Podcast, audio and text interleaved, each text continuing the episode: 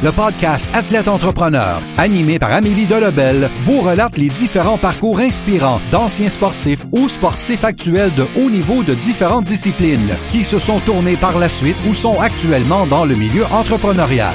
Des entrevues et reportages qui seront vous motiver à atteindre votre plein potentiel. Le podcast Athlète Entrepreneur, des cheminements à découvrir.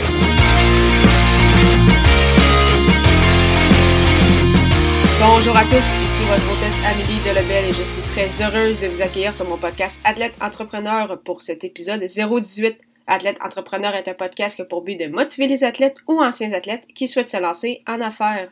Pour cette émission, je discute avec Blaise Gros-Louis, un joueur de crosse, un sport très populaire au Canada, bien qu'il soit moins connu ici au Québec. Malgré son jeune âge, il a lancé son entreprise il y a quelques mois avec son coéquipier et ami Charles-Antoine Lesage. Les deux entrepreneurs vendent des bâtons ainsi que l'équipement de base pour tout joueur de crosse, mais également des chandails avec le logo de leur entreprise, en plus d'offrir un service de tressage.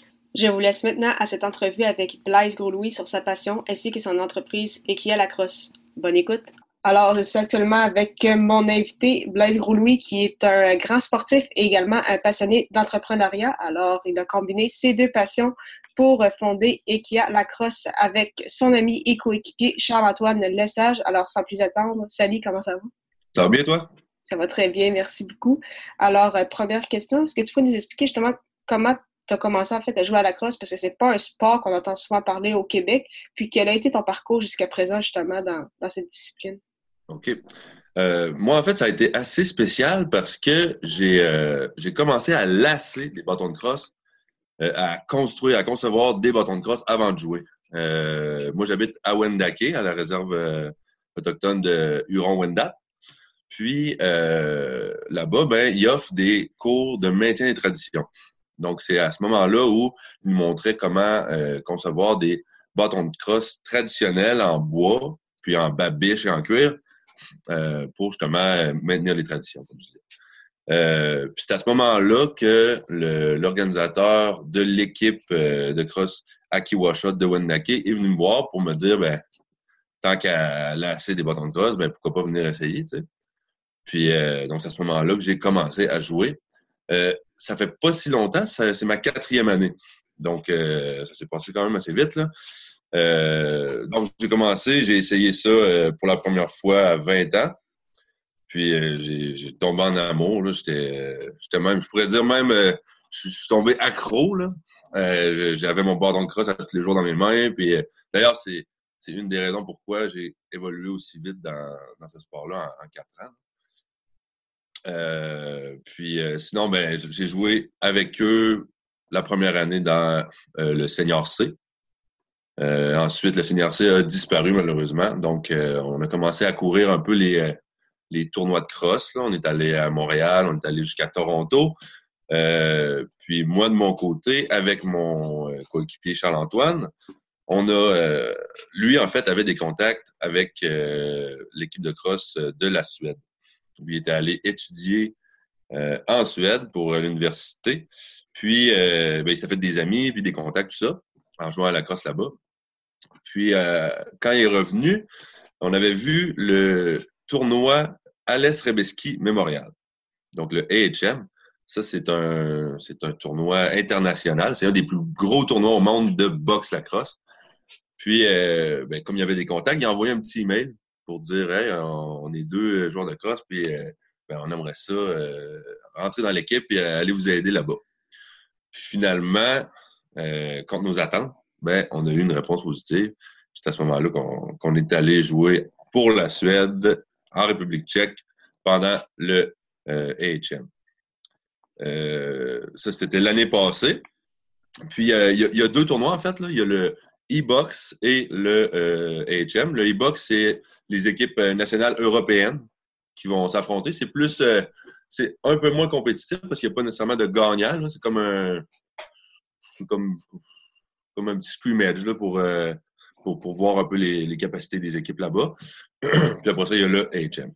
Euh, sinon, cette année, on est retourné euh, encore une fois au euh, HM et au e-box. Donc là, on vient tout juste de revenir. Ça, fait, ça fait trois semaines environ qu'on est revenu de, ce périple. Parfait. Puis justement, est-ce que tu comptes jouer à la crosse pendant encore longtemps? Est-ce que tu aimerais ça? C'est là, je sais qu'il y a une ligue professionnelle, mais est-ce que tu aimerais ça justement te rendre le plus loin possible? C'est quoi tes objectifs par rapport euh, à ça? Euh, ben, moi, j'ai pour mon dire que vaut mieux viser le, plus loin possible. Comme ça, ben, d'une manière ou d'une autre, on va se rendre plus loin, si on veut. Euh, c'est sûr que là, j'ai 24 ans.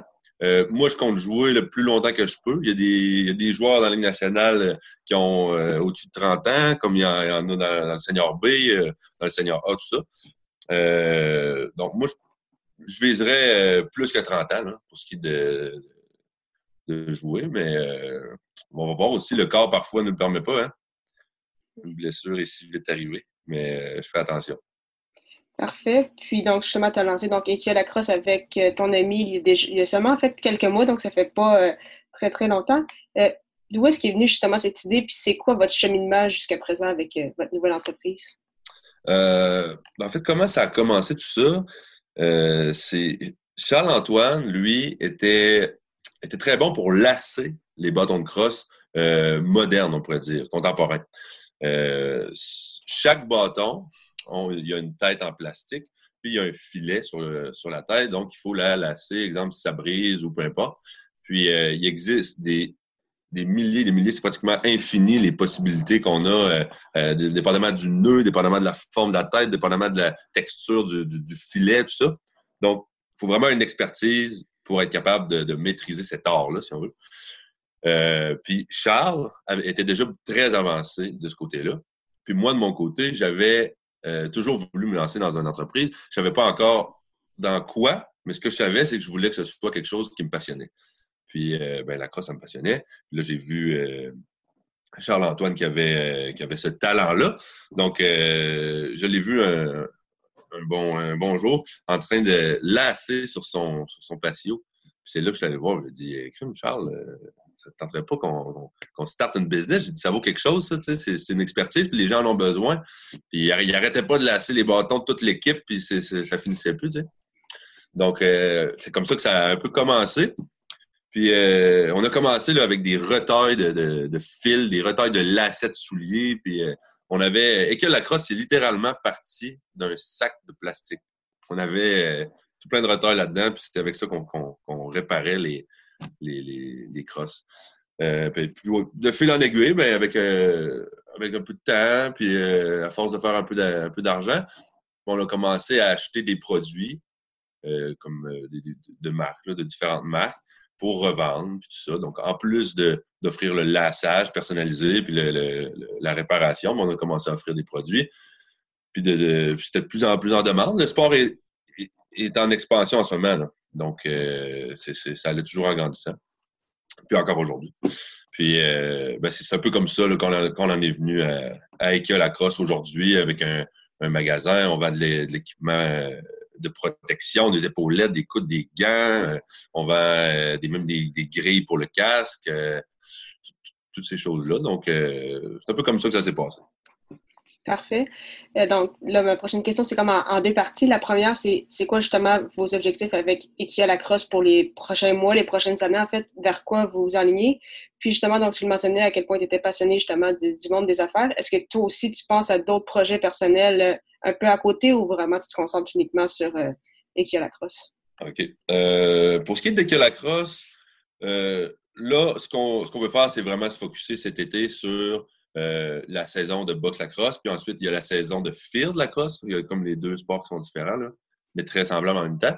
Euh, donc on se concentre là-dessus, euh, mais on voudrait avoir un site web transactionnel dans, la prochaine année. on veut travailler là-dessus parce que à Québec, il y, a, un petit marché, mais il n'est pas assez gros. Donc, on va aller chercher l'Ontario, puis peut-être Montréal, tout ça pour que, ce soit plus facile aussi pour les gens, exemple à Trois-Rivières, euh, tous les gens de l'Estrie, de, magasiner chez nous sans, venir sur place aussi. Puis euh, sinon, pour moi, personnellement, euh, je veux me lancer dans l'immobilier. J'ai déjà acquéri un, triplex, puis je commence à faire de la location, tout ça.